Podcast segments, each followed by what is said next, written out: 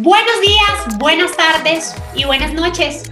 Les doy la bienvenida a El Arte del Saber Estar, un podcast de sus historias, sus historias sin etiquetas.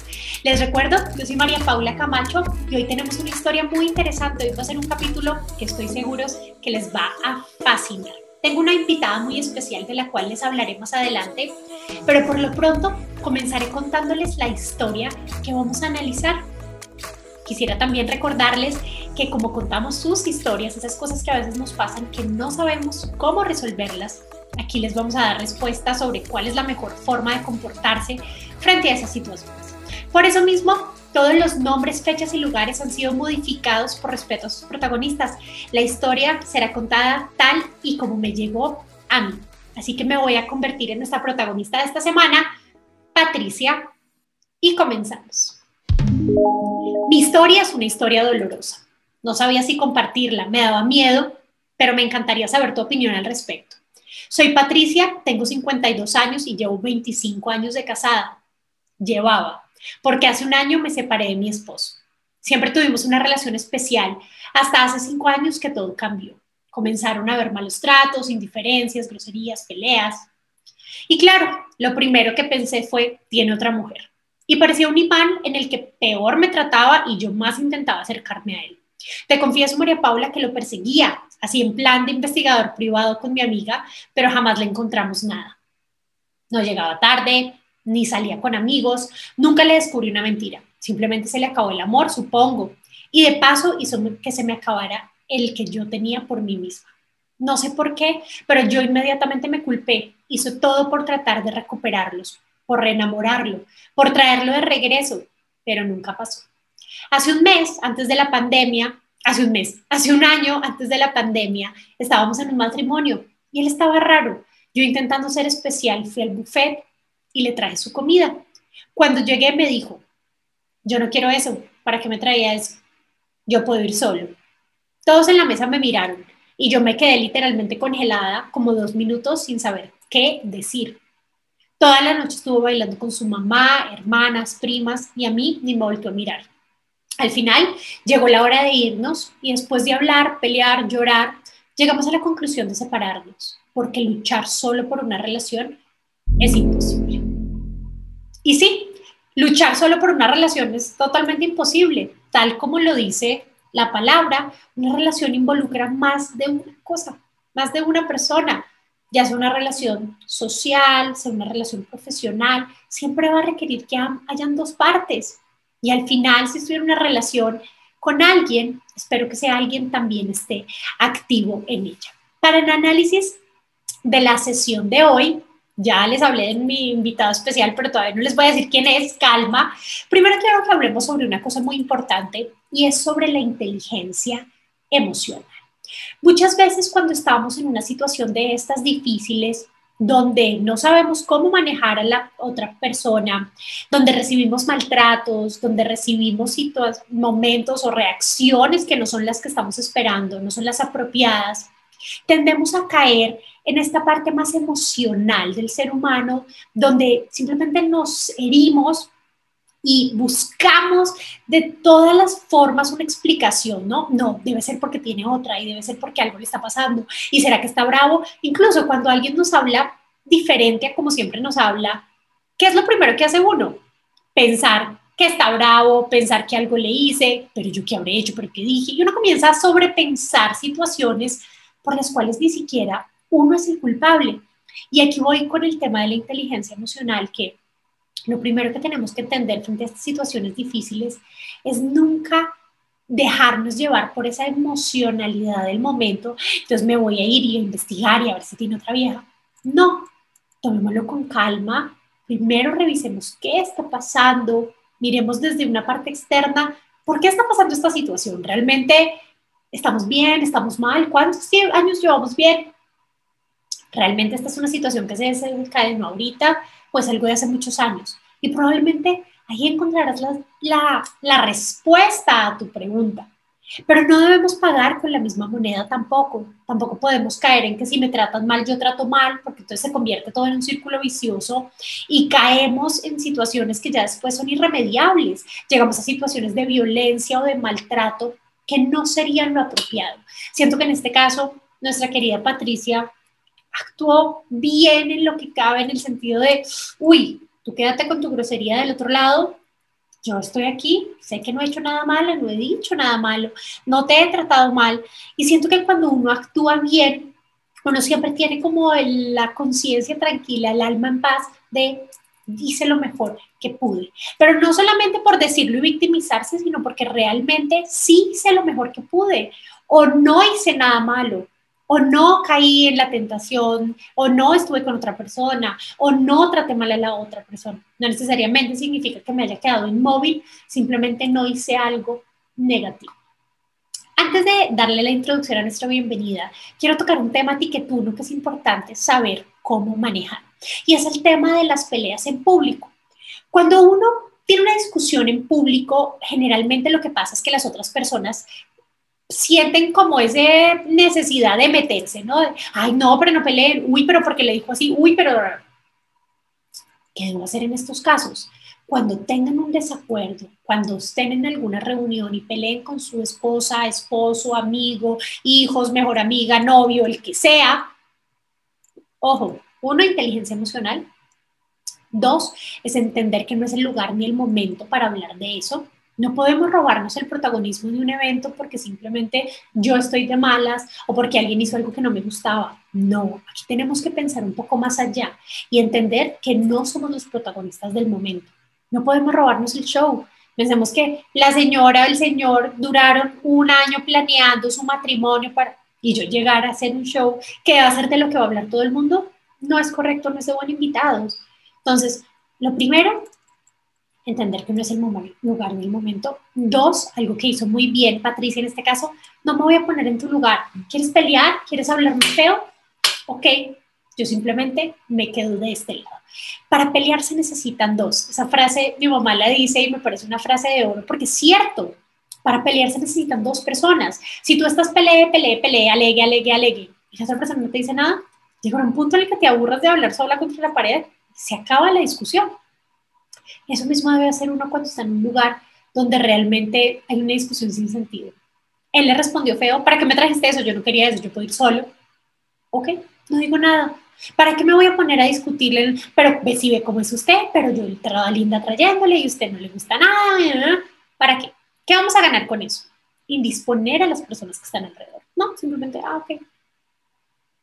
Me siento como tranquila, avanzo ¿Quieres seguir bailando con la mamá, la amiga, la prima? Que baile, qué rico, que la pase bueno.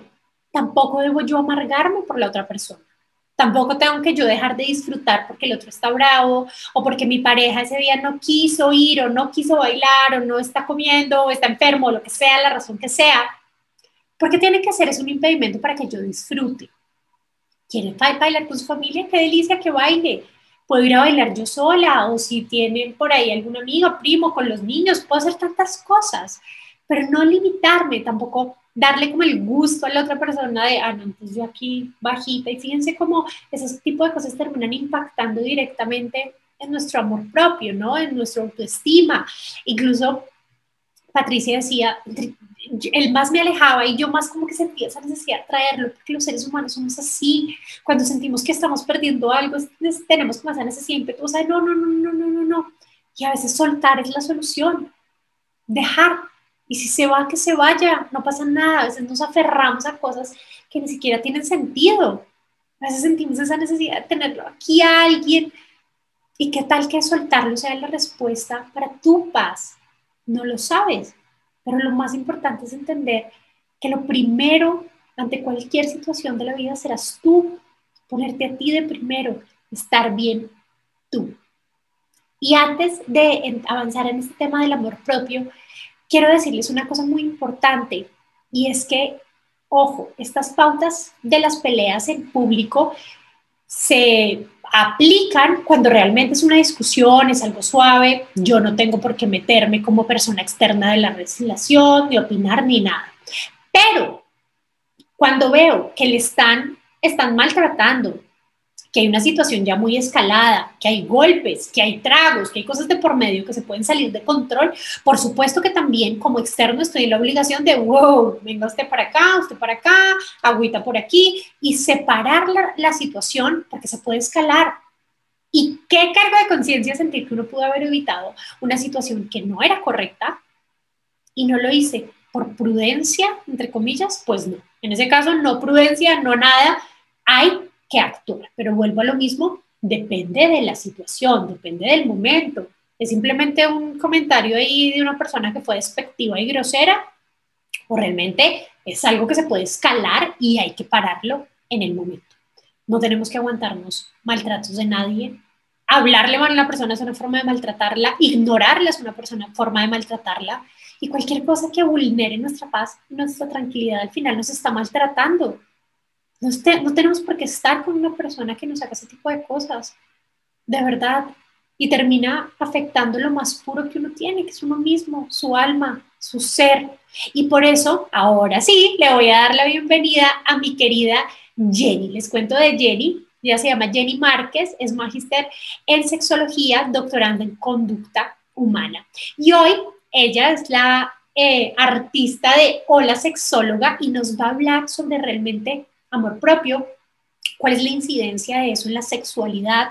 Vamos a hablar sobre cuántas veces es normal eh, tener sexo en pareja. Vamos a hablar sobre si realmente con los años la sexualidad tiende a disminuir. ¿Por qué pasa esto? Vamos a hablar sobre la sexualidad en, los, en diferentes ámbitos de nuestra vida, cómo llega a influir o influenciar directamente en ese amor propio que tenemos, cómo salir de estas situaciones o de estos em, conflictos que tenemos a veces en pareja, no desde la sexualidad, sino desde la emocionalidad y la inteligencia emocional. Oigan, y yo pienso que hay expertos para todo por algo. Yo no me voy a poner a hablarles aquí de amor, sexualidad, pareja, vida, porque la verdad no soy experta en el tema y por eso les he traído una invitada muy especial. Ella es Jenny, ya les voy a dar la la bienvenida a la pauta para que ustedes comiencen a escuchar esta entrevista tan interesante que vamos a tener. Pero antes quiero contarles un poquito. Vamos a hablar con ella. Ella es experta en trabajar todo este tema de la conducta humana desde la sexualidad, pero además es una persona que trabaja sobre el autoamor, sobre el amor propio y cómo esa es la base para cualquier relación sana y duradera. Así que vamos a tocar temas de todo un poco desde qué tan frecuente debe ser las relaciones sexuales con mi pareja hasta cómo debo manejar el caso de una infidelidad. O sea, vamos a tocar todos los temas, va a estar buenísimo. Así que Jenny, bienvenida. Les cuento un poquito, yo conocí a Jenny porque tiene una página en Instagram maravillosa que se llama arroba hola sexóloga. Ella es sexóloga, pero además es doctoranda en conducta humana y aquí les tengo mi invitada especial, Jenny, de la que tanto les hablé. Jenny, ¿cómo estás? María Paula, qué chévere tener esta conversación contigo y con todos tus seguidores. Gracias, bien, bien y bueno, contenta de empezar este nuevo tema. Tan divina, yo estoy muy feliz, les cuento el chisme a todos. Imagínense que hace como seis mesecitos Jenny me contactó para que hiciéramos un live y yo, no, mejor hagamos algo para el podcast y pues aquí la tenemos. Así que muchísimas gracias por haber aceptado mi invitación, Jenny, tan divina. No, gracias a ti. Bueno, sí, fue como seis meses. El tiempo pasa volando, ¿no? Ya se nos pasó un año en este tema de la pandemia. Oye, demasiado tiempo, pero bueno, pues bienvenida a nuestro podcast del arte del saber estar. Maravilloso, maravilloso. Y tenemos un tema hoy, ¿no? Tenemos un, tema, un tema difícil, no mentira. Es súper interesante y quería contarte, Jenny, contarle a todos nuestros escuchas que la verdad es que yo leí esta historia y quedé un poco como con ese sinsabor de, ¡ay! Qué, qué difícil! Y siento que muchas veces en las relaciones nos pasa esto, que sentimos que tal vez había más para dar, no, no sé, y por eso quise traer a una invitada, una experta, porque pues no soy experta en el tema, pero siento que hay mucho por hablar, mucha tela por cortar. Yo vi uno de tus lives, Jenny, que se llama precisamente Enemigo, ¿qué? Pareja o enemigos. Y ahí fue donde dije, no, hay que hablar de esto porque la verdad me encantó y siento que muchas veces olvidamos que la raíz de todas las relaciones comienza por uno, ¿no? Y es lo, más importante. Cuéntanos un poquito sobre eso, del, cuál es en realidad la incidencia del amor propio ahí. Sí, bueno, este tema tiene varias aristas y es que, a ver, cuando yo, primero empieza el círculo vicioso, ¿no? Cuando yo veo, se está alejando, ya no tiene los mismos detalles, y si yo me echo la culpa de todo, como dice, como dice la carta, entonces ya yo empiezo a actuar en desbalance, ¿no? En necesidad de aprobación, en necesidad de hacer algo y sin duda alguna pues la relación se desbalancea porque realmente no estoy entendiendo el fondo, estoy prácticamente como entregándome, regalándome, por decirlo de alguna forma, sobreactuando porque no estoy siendo además natural ni fluida y creo que toda la responsabilidad la tengo yo y empiezo a hacer cosas para agradar al otro. Entonces ahí empieza a desbalancearse las relaciones de poder como, como se les llama, ¿no? Entonces empiezo yo a creer que yo soy la mala, lo, el malo, el que tiene la culpa de todo y el otro además se irrita más. Porque si hay alguna razón que nos llevó a este punto, esa razón es particular. Pero si yo además empiezo a ver que mi contraparte se desdibuja, trata de estar como a mi sombra, como que eso genera como, oh, como más rechazo. Entonces, es un tema difícil, la verdad es que evidentemente analizarlo desde afuera es una cosa, cuando uno está dentro de la relación es otra. Claro. Si alguien que esté pasando por una situación similar va a escuchar este podcast, sepa que desdibujarte, anularte, hacer todo para complacer a la otra persona no es la solución. Probablemente la solución es una bobada y que ir a terapia o de repente buscar asesoría adicional, no tu pareja, tú, buscar una asesoría adicional de cómo me comunico mejor, cómo tengo mejores ideas o cómo de pronto entiendo el puente para que nos entendamos o para que salgamos de la rutina, pero desde mi amor propio y desde mi seguridad personal, sin anularme, porque si esa persona estuvo o está contigo, algo lo llamó a ti y no creo que haya sido ni la sumisión, ni desdibujarte, ni actuar como otra persona. Totalmente. Y es que siento que pasa algo muy particular y es que en general, no solamente en las relaciones personales, amorosas, sino cualquier persona cuando uno ve que alguien se está dando de más, uno inmediatamente genera como este, ay, pero por, o sea, ¿por qué estás haciendo esto? Tal cual lo que tú decías y lo que nos contaba Patricia, se genera un rechazo inmediato de, uy, no, no, no, no, no gracias, usted por qué está haciendo esto, e, y inclusive te lleva a cuestionarte el, qué hago con esta persona, o por qué tengo esta ayudante, o por qué tengo este amigo mm. que está haciendo esto por mí, ¿no? Inmediatamente como que te deja en un desbalance frente a la relación. Totalmente de acuerdo. ¿Qué crees tú que, que pase ahí? Yo al principio pensaba, bueno, fijo, fueron unos cachos, es lo primero que uno piensa, ¿no? Cuando las cosas como que no están funcionando, no sé, pues, desde mi inexperiencia, siento que eso es lo primero que uno piensa, ¿no? Que algo está mal, es algo externo y no se da cuenta que es algo aquí de la pareja. Sí, fíjate, hay algo importante que ocurre con mucha frecuencia en las configuraciones de las parejas. Y es que, por una parte, las mujeres tenemos tendencia a ser inseguras por todo y por nada, ¿ok? Y nos desdibujamos con mucha facilidad y necesitamos como el reforzador de nuestra pareja. Te quiero, estamos bien, esto, y si eso desaparece, entonces ya yo, se me, me quitan el tapete, me quitan el piso, ¿no? Y por otra parte está, sin duda alguna, la presencia masculina que en Latinoamérica y yo diría que en el mundo en general no se le ha criado para conectar mente, cerebro, corazón y alma. Entonces de repente de una cosita así, el hombre guarda, se mete en su caparazón, se calla, acumula, acumula, acumula sin expresar. Eso es comunicación asertiva en un hombre. Bueno, cuando lo vemos es casi que uno en un millón o que se trabajó o que fue a terapia o que hizo algo.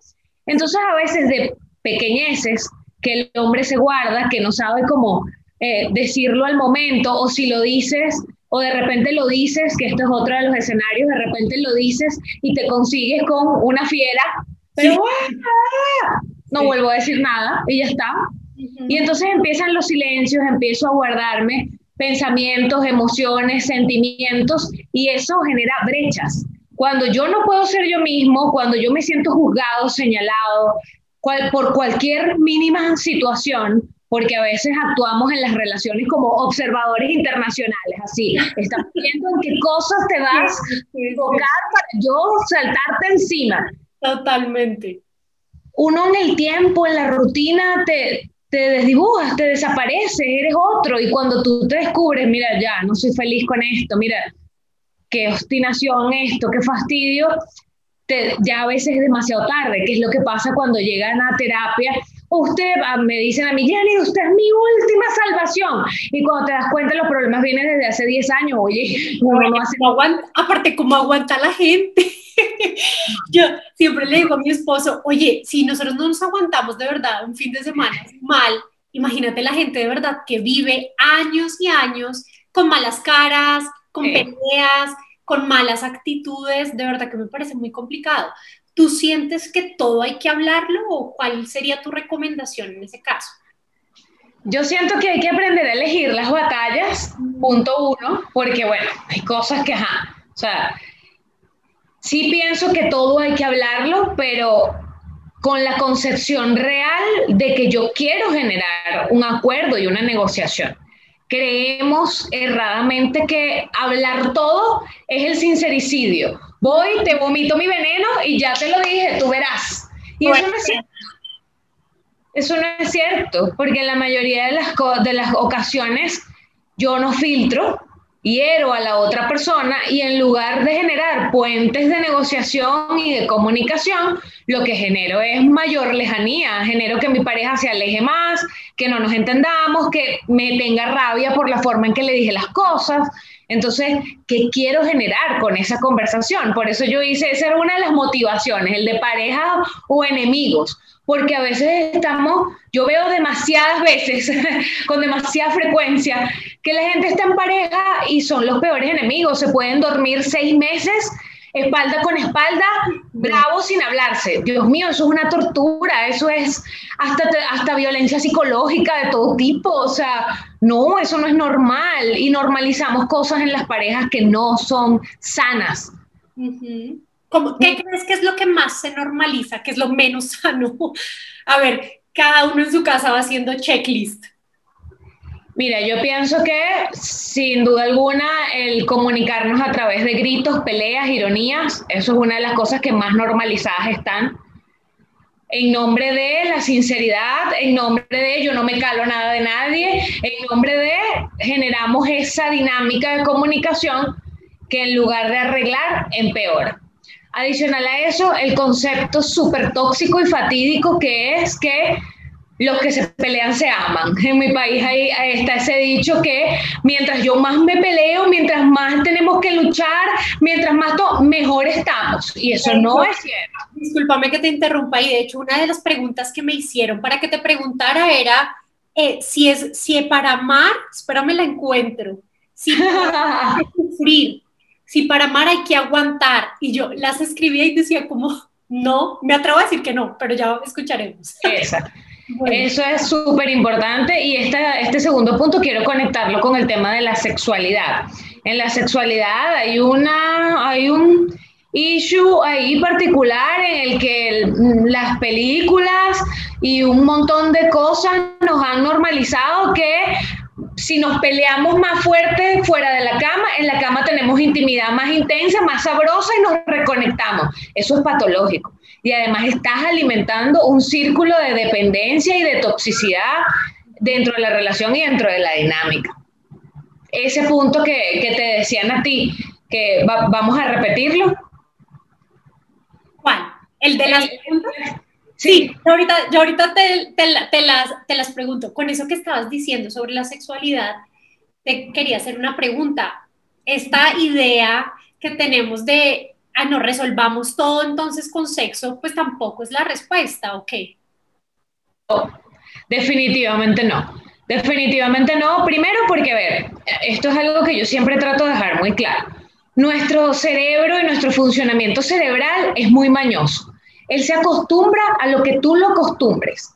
Y por eso nos cuesta tanto como sociedad analizar y observar a fondo qué ocurre en los círculos de violencia, qué ocurre en las relaciones de dependencia, qué ocurre cuando una persona no puede dejar sus adicciones a cualquier tipo de droga, al alcohol, a los videojuegos, a lo que sea, y tú eres o somos como muy fáciles para decir, mira, pero no tiene fuerza de voluntad.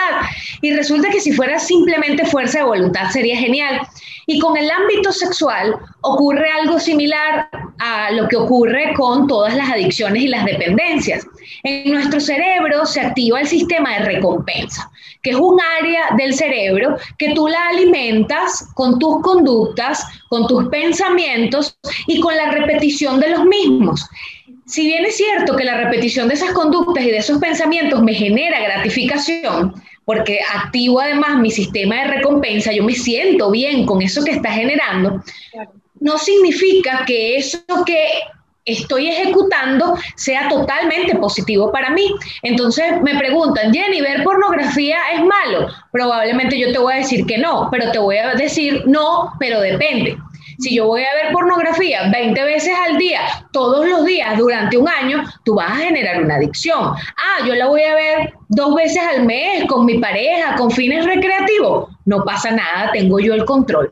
Si tú me vas a decir, la Nutella es mala y es dañina, de repente yo te voy a decir que no, pero depende. Si tú te vas a comer cinco cucharillas de cualquier cualquier eh, chuchería, cualquier golosina, cinco golosinas diarias durante un año, te va a generar una adicción y una dependencia. Nuestro cerebro se acostumbra a todo lo que lo acostumbremos. Si tú te acostumbras a generar esa dinámica en tu pareja de que incluso propicio la pelea, porque esas son cosas que yo escucho también, propicio la pelea y estoy buscando el conflicto porque yo sé que la reconciliación en la cama va a ser increíble. Ya ahí estoy generándole una asociación a mi cerebro irreal y patológica. no es normal, o sea, no es sano tampoco estar va y viene, va y viene. Y con respecto a eso, me acordé de otra cosa que tendemos a normalizar mucho y es también, muchas veces aguantamos situaciones en las cuales tal vez no estamos totalmente satisfechos sexualmente, creo que nos pasa más a las mujeres,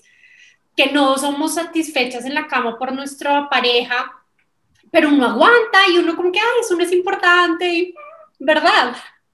Sí, también pasa, y no te creas también los hombres, ¿sabes? Sí, también. Pero pero como se piensa que, y al hombre lo han criado como que, bueno, en la casa con tu esposa y en la calle es que puedes hacer todo lo divertido, lo, la adrenalina posible, entonces el hombre se enfrasca allí, no todos obviamente, pero muchos sí piensan así, que es que, o bueno, en la casa toca aburrido y ya me tocará buscar a alguien por fuera y voy por el sexting o por otras cosas.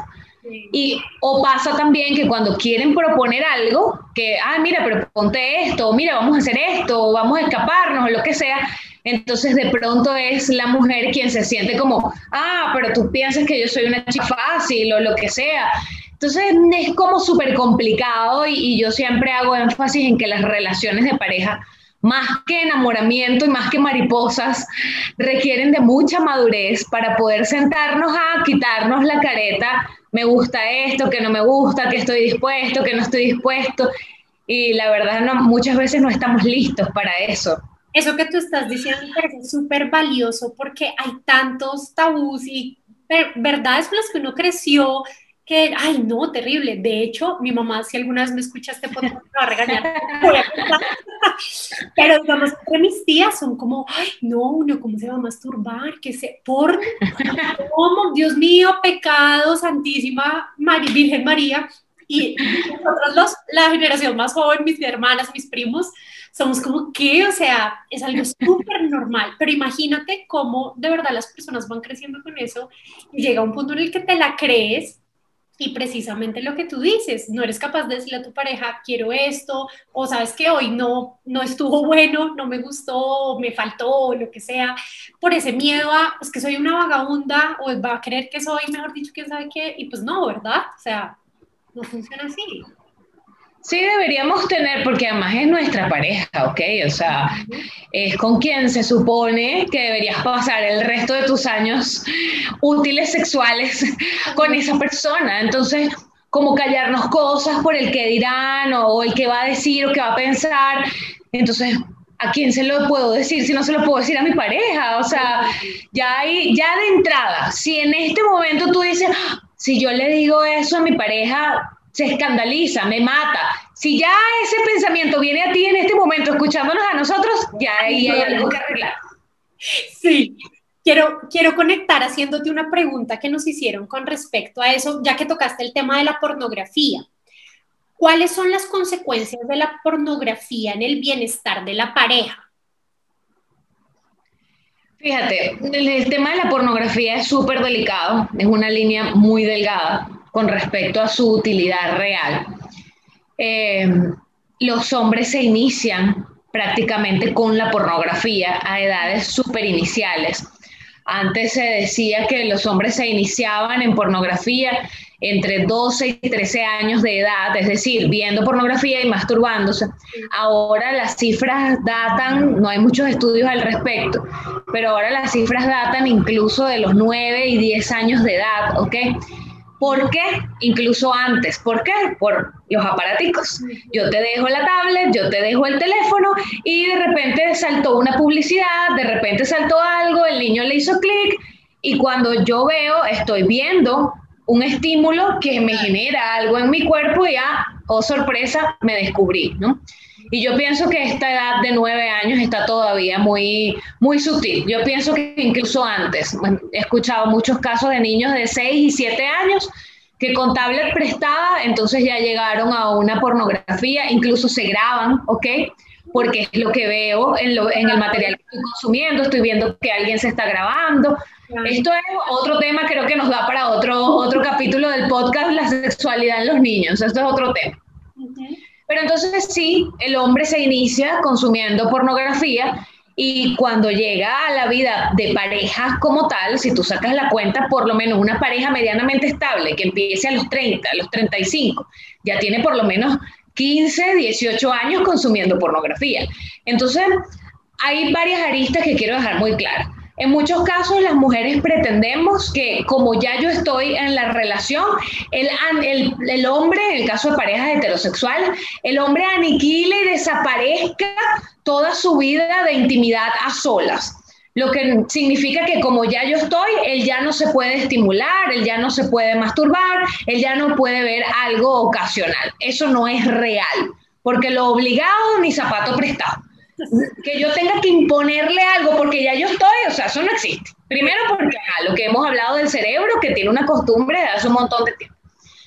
¿Cuándo se convierte o, o cuándo la podemos incluir? Bueno, cuando estamos en control. Ah, que una vez, no sé, una vez a la semana tiene su espacio a sola, pero nuestra frecuencia sexual para mí es, es óptima, tenemos intimidad, no sé, una vez a la semana, tres veces a la semana, cinco veces a la semana y yo me siento satisfecho. Chévere, estamos en control de la situación. Y de pronto, cada cierto tiempo vemos algo juntos y lo disfrutamos. ¿Cuándo es de llamar la atención? Cuando esa práctica, viendo pornografía y teniendo masturbación a solas, sustituye la intimidad en pareja y sustituye otras actividades, porque un dependiente o un adicto a la pornografía suele sustituir. Es decir, tenemos tres meses sin tener intimidad, pero todo el tiempo se masturba a solas y con pornografía ya dejó de salir con amigos, ni siquiera va para los Zoom con los amigos, no tenemos ninguna actividad en común, no vemos ni una película, no hacemos nada. Y cada vez que yo puedo, sí tiene tiempo para encerrarse a ver pornografía. Porque como toda adicción, como toda, como toda dependencia, empieza a generar sustitución de otras prácticas y actividades para buscar el espacio de la pornografía. Ah, que deberíamos tomar correctivos antes de que llegue ese momento de dependencia.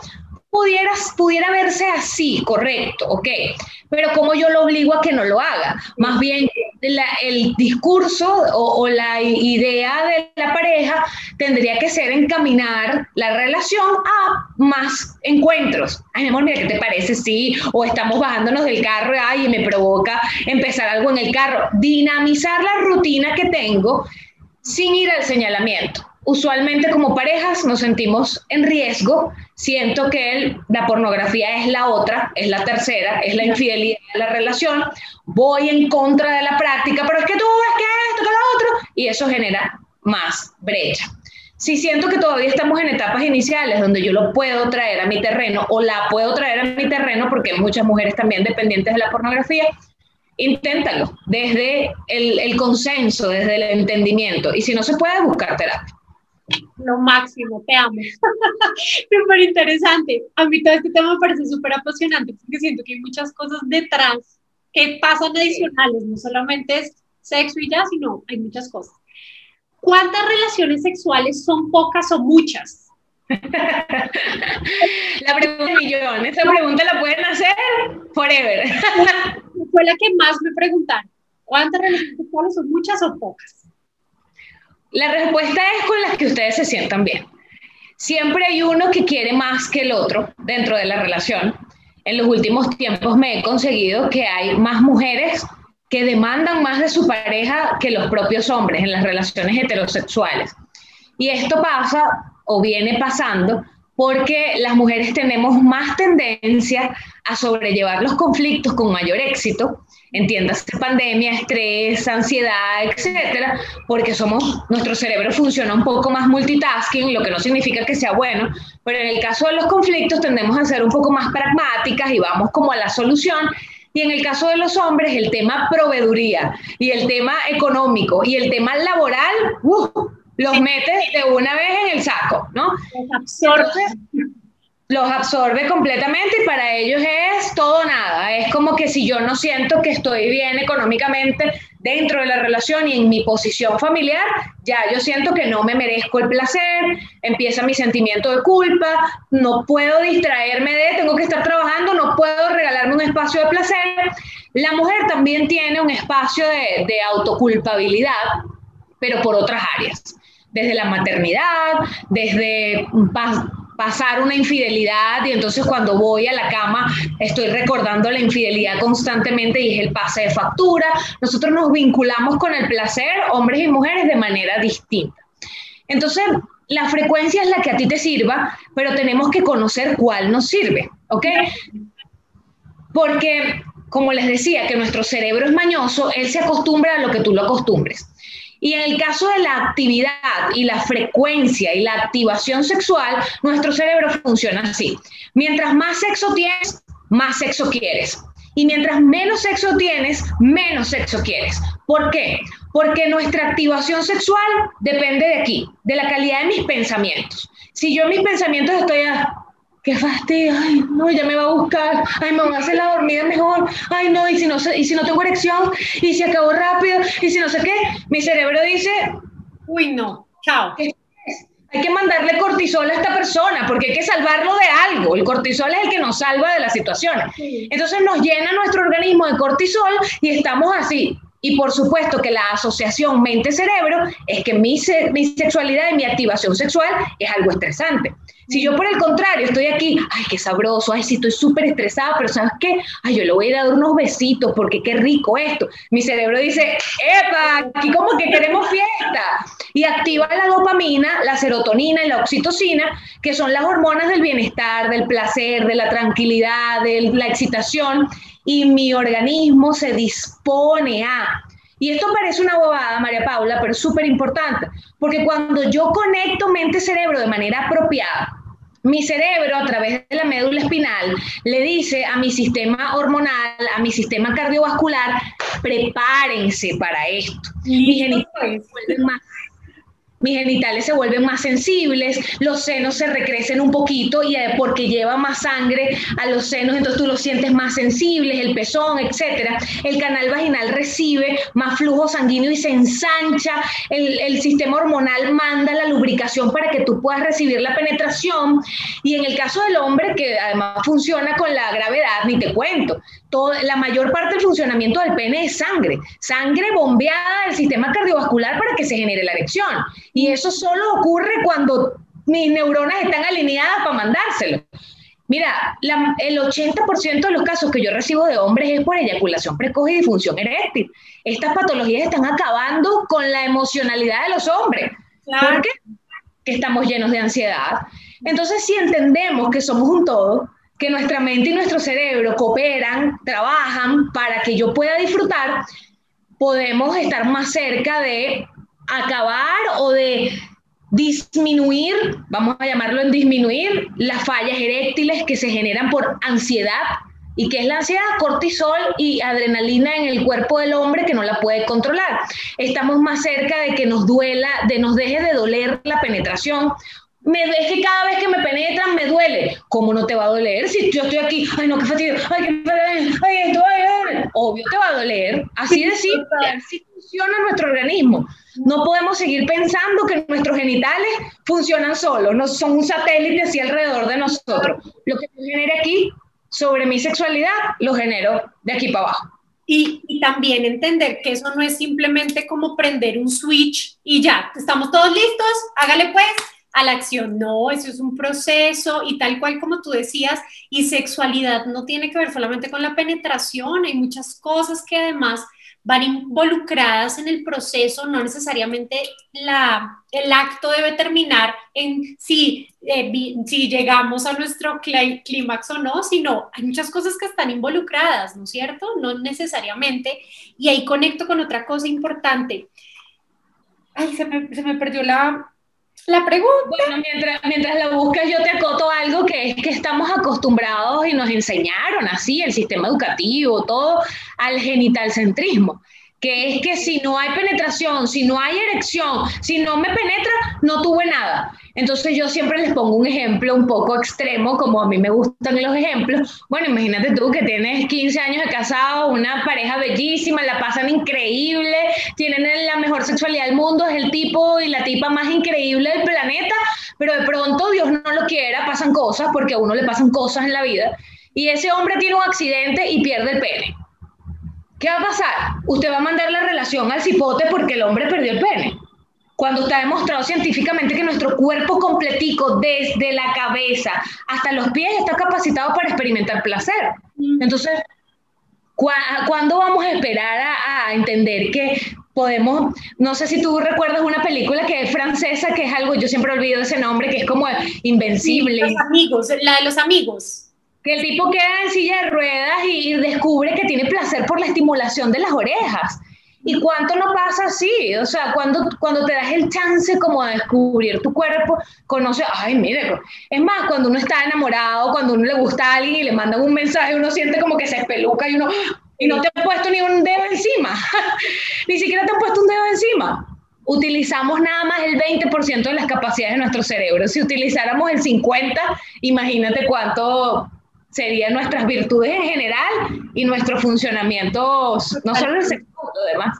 Totalmente. Y el tiempo, ¿no? Tomarnos también el tiempo, no tiene que ser ya cinco minutos, no, lo que tenga que durar, que dure. Ya encontré mi pregunta. es por esto entonces que con el tiempo las relaciones tienden como a enfriarse también desde la parte sexual y ya te llevo 20 años de casada, ya, ay, no, gracias, va un poco conectado con lo que dices, ¿no? Lo que sí, va conectado sin duda alguna, porque, a ver, yo dejo de buscar, porque creo que va a ocurrir como al principio, y eso en realidad es lo que nos han vendido en las películas, que todo va a fluir solo, eso solo lo hace el enamoramiento y el cóctel del enamoramiento del principio, en el que uno está así flotando por las nubes. Las relaciones de amor, no de enamoramiento, que el amor es la etapa que sí. Las relaciones de amor, donde los dos estamos sin máscaras, ya yo sé qué te gusta, tú sabes qué me gusta, dónde nos podemos entender, dónde definitivamente no, qué cosas podemos negociar. Las relaciones de amor se construyen y si nosotros en nuestra vida en general vivimos reinventándonos, cuando uno tiene hijos, uno está todo el tiempo viendo que el niño sabe más que uno y uno no, ya va, déjame saber. Cuando los padres están haciéndose mayores, uno, ya va, no, esto, tal, tal vitamina para mayores de 50, ay, esta es la que tal. Uno en general, tu negocio, mira, ah, no, ya no se vende por aquí, vendo por allá, voy a meterme en internet, ¿Por qué en la intimidad y en la sexualidad nos cuesta tanto. Es una adversión a reinventarnos en la sexualidad. Es como, ay, qué flojera, o ay, no sé qué, o qué va a pensar, o es que no, ya le tengo rabia, no me provoca inventar nada. Entonces es, dejamos que la relación se vaya a pique y cuando queremos rescatarla a veces ya es tarde porque tenemos todo un seriado de rabias acumuladas. El aburrimiento llega cuando uno deja que el aburrimiento se instale Ciertamente a veces no nos damos cuenta por la dinámica o por las cosas del día a día, pero yo sí pienso y sí creo que mientras más personas estemos en nuestro camino de autoconocimiento, uno menos se permite caer en ese, en ese bache porque cuando uno se autoconoce, además uno se respeta, se valora, trabaja en su amor propio, tú lo notas, tú dices, ay, pero ya va, ¿no? Es que no me estoy sintiendo, de una vez no dejas que avance la incomodidad, porque no solo depende de la otra persona, depende de mi bienestar, de cómo yo me siento. Si ya yo me estoy sintiendo incómodo, yo lo manifiesto inmediatamente, lo, lo atajo. Ah, que de repente te encuentras como una pared de parte de tu pareja, sí, puede ser, eso pasa con mucha frecuencia, pero yo no me quedo ahí en la rabia, ni en, ni en la evasión, ni en hacerme el loco o la loca. Agarro mis riendas. Ah, bueno, yo me estoy sintiendo mal con esto. Bueno, agarro mi incomodidad y me voy a un coach, un terapeuta, un guía espiritual, alguien con quien yo pueda procesar mi rabia. Que una cosita así no se me convierta dentro de mí en la rabia del siglo. Me ocupo de mí, y de repente esa ese momento, a veces son las parejas, las personas tenemos momentos, pues. De repente esa persona salió de su transición y te encontró a ti segura, sólido. Y, sí, sí, lo, ¿cómo lo ves tú, María Paula, este tema? Que además, bueno, tú estás construyendo tu relación de pareja, tú también nos puedes aportar. Yo siento que algo muy importante también agregarle ahí es que muchas veces creemos que ya no hay solución con los años o no, ya, esto no va para ninguna parte y siento que ahí es cuando también se cae en el horror de buscar a otra persona porque, ay, de pronto con esta nueva sí voy a sentir o si puedo experimentar un poco lo que decías en un inicio y siento que el no resolver ese problema aquí, sino buscar la respuesta fácil como ahora hacemos con todo, ay no, esto se dañó, lo más fácil es tirarlo, otro nuevo. Siento que si entendemos que centrándonos un poco aquí en el núcleo vamos a poder sanar muchas cosas, nos ahorraríamos muchísimos problemas, porque ahora pasa así con las relaciones. Yo me doy cuenta con amigas, familia, que simplemente, ay, no, no funcionó, chao, me separo, me divorcio, me conseguí otro, tengo amante, tengo de todo. Oye, pero las personas no se, no ven que va mucho más allá, de verdad que cuando hay una decisión de amor, pues te, te quiero y te amo como eres y hay que trabajarlo en pareja, no simplemente, no, estás mamona, estás fastidiosa, next. Y entonces también se crea esa dinámica donde pues estoy ahí porque pues mis hijos, la familia, sigamos porque sí, que era un poco lo que nos decías también de estás y duermes con una persona que no tocas hace 10 años y cómo aguantas eso. ¿Por qué? Porque no sepan que te divorciaste, porque te da pena decir que te divorciaste o que fracasó tu relación. Es difícil. Sí, sí el concepto de las relaciones desechables, que es ahora el, el facilismo de pensar así.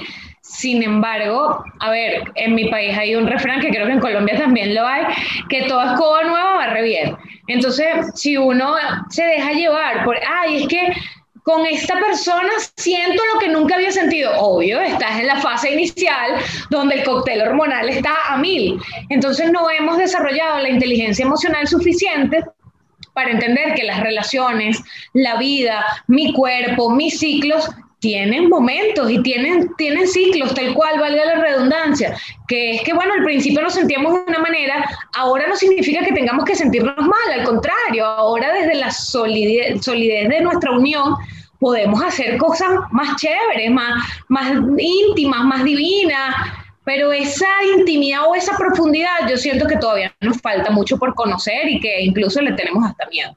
Mucho, mucho miedo mucho miedo y da miedo pensar en estas cosas. Yo siento que, y siempre lo, digo en el podcast, oye, la gente anda súper en piloto automático, no piensa, no racionaliza nada, no es consciente uy, ¿por qué me sentí así? ¿Qué me pasó? ¿Por qué respondí así cuando mi pareja me preguntó A, B o C? Y muchas veces lo que tú decías, el problema es uno y tú eres el que tienes que ir a terapia y tú eres el que tienes que buscar ayuda y tú eres el que tiene que sanar esa herida que tienes y no buscar que se solucione por obra y gracia del Espíritu Santo, ni nadie va a venir a salvarlo por ti. Al final eres tú la que trabaja por ello, ¿verdad? Sí. Mi em, tenemos muchos temas por hablar. Ay, Dios mío. Diosito. Voy a terminar con una pregunta última. Ok. Mira todas las que son, he intentado... Ay, chicas, se nos quedaron. Sí, pero he intentado, prometemos que haremos otro con juicio más adelante para que no nos quede tan súper largo este y no nos odien después. Pero, a ver, ¿cuál escogemos? A ver, a ver, a ver. ¿Cuál escogemos? ¿De qué quieres hablar? Pues que hay de todas. A ver, hablemos un poco sobre estas parejas maltratadoras, manipuladoras, este tipo de, situaciones, volviendo un poco a la historia, como del momento en del que Patricia está buscando a su esposo, reconectar, pero igual hay un maltrato detrás, ¿no? Es toda esa situación que se dio donde él habló mal, fue grosero, la ignoró, inclusive es un tipo de maltrato. ¿Qué hacer frente a estas situaciones? Debes intentar seguir remando la relación, hacerte un lado, aconsejarnos. Fíjate que en, su relato ella dice que buscó a una amiga y se fueron a perseguirlos y todo. Yo siempre digo que todo este tiempo que tú pierdes en observar, preocuparte, perseguir, esto lo puedes invertir en ti. Primero para no exponerte a rechazos continuados, porque bueno, a veces sí lo hace de forma consciente y obviamente es un tipo de violencia, y aunque sea inconsciente también es un tipo de violencia. Pero lo cierto es que, mira, vamos a estar claros, cuando uno va caminando por la calle y viene alguien, ay, mira, tengo un producto para ofrecerte, mira, tengo un producto para... Ya la quinta vez tú lo que le quieres dar un empujón y lanzarlo contra la pared, ¿no? Aunque no lo hagas, ¿no? Es hasta una reacción humana. Entonces, yo uso una frase con mis pacientes que es recógete. O sea, recógete, repliégate, así como en, la, como en las guerras o como en las batallas, que tú no vas y dices, ay, aquí mátenme. No, tú te repliegas. ¿Y qué es replegarse? Mira, escucharte, meditar, si me siento mal, voy a buscar ayuda, repliégate, ¿ok? Porque si bien es cierto que, eh, eh, bueno, las situaciones de violencia pueden presentarse en todas las maneras y en todas las formas, lo cierto también es que no hay una persona violenta, eh, abusadora, egocéntrica, cualquier configuración, si no existe esa otra persona donde se eh, realiza el efecto paraguas, que es que, bueno, yo te abarco y yo me impongo sobre ti. Entonces, cuando yo los invito o las invito a replegarse es, ya hay en ti una, una alarma. Si tú te expones a esa situación, probablemente termina peor, ¿ok? Cuando yo me repliego, puedo analizar lo más en frío posible, puedo conversar con personas lo más neutras, ¿ok? Porque cuando uno está en estas situaciones también hay muchas malas voces que nos aconsejan, ay, pero es que los matrimonios son así, ay, pero deja estar, ya se le va a pasar. Cuando yo hablo de voces neutras es cuando yo digo, bueno, ok, eh, de él depende todo mi patrimonio, mi presupuesto. ¿A quién le puedo pedir tanto para que me saque una consulta? Ah, mira, ¿dónde voy a buscar en internet un servicio de asesoría de atención a la víctima gratuito en el mundo? Que hay miles, ¿ok? Miles, si es que yo me siento víctima de violencia, estamos hablando de la violencia que yo lo más en frío que pueda, replegada, pueda buscar un plan de acción. Pero cuando yo me expongo una y otra vez, entonces también me estoy exponiendo a que la reacción sea cada vez peor. Yo no tengo las herramientas para enfrentar esa reacción de ningún tipo. Ni siquiera cuando me dicen, ay, pero quédate callada, los esposos son así. Yo ni siquiera tengo las herramientas para vivir una sumisión en paz. Porque una cosa es que yo sea antiparabólico, ay, no me importa que sea así, y otra cosa es que a mí me afecte, porque la mayoría nos afecta. Entonces, cuando yo no tengo las herramientas, me sigo exponiendo a la situación X, el poquito autoestima que yo tenga, entonces se termina de ir al foso y eso me da menos posibilidades de salir airosa de esa situación. Y así ha pasado muchas personas que terminan en la muerte. Entonces, estas cosas no la subestimemos en ninguno de los casos. No digo que la, chica que, o la señora que nos escribe estuviera en una situación como esta. Digo que quizás cuando estamos en esas situaciones donde hablamos con una amiga, la otra, la otra, la otra, perdemos tiempo de nuestra salud mental escuchando tantos consejos que a veces no, no siempre son los que aportan y que quizás ahorremos esa energía en buscar una voz calificada que de verdad nos guíe en el camino de la serenidad, del amor propio, de las herramientas emocionales, de saber atajar las situaciones. Si yo veo que la persona no tiende el puente, no me, no me lanzo en ese, en ese vacío porque me estoy dañando. E, eso, eso, esas, esas herramientas que son las que te da la inteligencia emocional. Cuándo sí, cuándo no y cuándo nunca. De acuerdo casi siempre uno insiste, insiste, insiste. Y eso pasa con los amigos, con la familia. ¿Cuántas veces uno en situaciones familiares, uno quiere que, y uno, cuando tú te quieres y te valoras, dice, ay, mira, no, ya yo le di. O sea, ya, ya. Y con amigos igual, bueno, yo hice lo que se pudo, él no valoró mi amistad, ya, ya. Esto aplica para todas las relaciones interpersonales y las de trabajo ni te cuento. Pues, Cuando como trabajador se pone ahí, ay, que me reconozcan que esto, no, ya va, ya va. Totalmente, y, volvemos a lo mismo, ¿no? No normalizar estar en una relación en la cual no te sientes bien, no te tratan bien, que eres tú quien está dándole todo y la otra persona pues no, tal vez es el lugar ya, hablarlo y pues chao, no pasa nada, tampoco pasa nada, cuántas personas no hay divorciadas o después conocen a alguien que sí era, siento que también tenemos muchos tabús con eso, ¿no? De, ay, no, es divorciada. Sí y ay, no, y fracasó, y qué tal, y el hijo, y la amante, y ay, no. Sí, y, creo que subestimamos mucho el poder que tenemos nosotros. No sabes, ni te puedes imaginar, María Paula, la cantidad de parejas que yo he visto así, parecido al caso de, nuestro, de nuestra carta de hoy, que alguno de los dos simplemente se empodera, aunque yo odio esta palabra, pero es así como que, ya va, no, esto me está destruyendo, me voy yo a arreglarme. Y cuando la otra persona se da cuenta de que, ay, mira, la dinámica de conflicto bajó, ay, mira, ya nadie me está persiguiendo, ay, ya no hay peleas por todo, ay, pero es como que tú estás distinta. Ahora sí me interesas. ¿Qué está pasando aquí? Se me está yendo el matrimonio. Porque las, las personalidades y las situaciones se igualan. Nadie persigue a nadie, nadie le huye a nadie, sino que cada quien empieza a ocuparse de sí mismo. Y no sabes los cambios poderosos que yo he visto en una persona que identifica fácil, es que él esto, es que ella esto, es que él lo otro, y de repente se ocupa de sí mismo, de su manera de comunicarse, de contener sus emociones y no andar explotando cada minuto, y la dinámica empieza a cambiar de manera tal que la contraparte baja la guardia. Y no está la defensiva todo el tiempo y que siempre me tengo que defender de todo, sino que dice, ah, mira, es que yo le puedo decir algo y estamos en paz ay, es que, oye, mira cómo le ha hecho de bien la terapia, se, se arregló, así me dicen a mí, los que vienen después, ay, pero doctor, es que usted lo arregló, no, yo no lo arreglé, él se arregló solito. Entonces, como baja la dinámica de conflictividad, empieza el encuentro. Siempre, siempre, siempre yo voy a votar por ocuparnos de nosotros mismos, que es lo único que podemos hacer.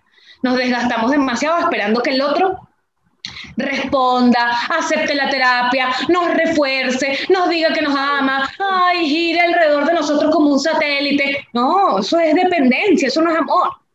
Maravilloso, de verdad. Gracias, gracias por todas esas palabras hermosas que hasta a mí me llegan al alma. así no esté en una situación así, siento que es súper valioso esto que nos cuentas. Si te necesitamos para cambiar, mejorar, mm, mejorar con el otro, ¿qué hacemos? ¿A dónde te contactamos? Bueno, en mi Instagram es la red social donde estoy más activa, arroba hola sexóloga. Allí invierto muchísimo de mi tiempo y de mi creatividad para subirles contenidos de valor lo más posible. Y si quieren alguno de los otros servicios como charlas, masterclass, consultas, etcétera, en mi página web holasexóloga.com, ahí hay un botón que dice contáctanos y por allí llegas a nosotros. Además, siempre estoy activa con tengo la comunidad, o la sexóloga, que tenemos un grupo como de 70 personas bellísimo, que son parejas e individuos solteros que han decidido como no la inmediatez de la terapia de hoy y ya, sino como hacer un trabajo mensual. Todos los meses tenemos un tema, la comunidad de la sexóloga creo que es mi hijo más bonito de los últimos tiempos, porque en enero trabajamos la asertividad, en febrero estamos trabajando el merecimiento, en marzo vamos a trabajar la sexualidad. Entonces dedicamos un mes completo de trabajo. Yo quiero estar ahí, ¿puedo? Claro, invitadísima, invitadísima, ni siquiera con tu esposo, porque las parejas que van juntos, mira, no sabe, ay, se me paran los pelos. Ay, también. O sea, brillan así porque es eso, el punto de encuentro. Y los puedes escuchar de ellos mismos, Jenny. Nosotros llegamos aquí así que nos odiamos y ahora y yo quiero, porque aparte yo siento que no hay que esperar a que las cosas estallen para antes tomar medidas, uno, y dos, que esto no necesariamente es para alguien que esté en crisis o que esté pasando por un mal momento, sino todo lo contrario, es como ir al psicólogo. Uno, qué rico sería que uno pudiera ir y trabajar todas las cosas que uno tenga, cada uno tiene sus issues en la vida, sí. y qué rico sería poder trabajarlos. Entonces, me parece maravilloso, quiero estar. Por supuesto que estás invitada sola, con tu esposo, como quieran o puedan, invitadísimo, porque además ese, bueno, mi hijito, mi hijito chiquito, para, para, tu hijo chiquito también te escribimos por Instagram. Sí, igual. Hola. sí, sí, por, por Instagram o por la página web, ahí hay varias opciones dentro de Contáctanos y bueno, incluirse en la comunidad, además que es bastante accesible la inversión, porque la idea es que puedan estar personas que estén comprometidas con su trabajo personal, que eso es lo que a mí me interesa, no es lo mismo un taller que tú vas tres horas y ya, hacer el seguimiento de un mes o de meses requiere de, mucho compromiso y de mucho autoconocimiento, así que quienes estamos ahí, estamos así como súper convencidos de que queremos estar y pues es una invitación a que si quieres tomarte de la mano de un grupo chévere y caminar en ese sendero y en ese recorrido de 12 meses, un, un tema para cada mes, pues todos totalmente bienvenidos y tú ya estás invitada, María Pablo, invitadísima. Mi Jenny, muchísimas gracias por habernos acompañado hoy. De todo corazón me encantó hablar contigo, eres una persona, un ser de luz y eso me encanta, así que muchísimas gracias. Muchísimas gracias a todos por estar aquí, por habernos escuchado. Espero que toda esta información haya sido de mucho valor. Y recuerden, ustedes son lo más importante y lo único que tienen para ustedes mismos. Cuidarnos esa alma y ese corazón. Les mando un abrazo gigante y nos vemos la próxima semana con otra historia sin etiquetas. Un abrazo para todos. Feliz semana. Chao, chao.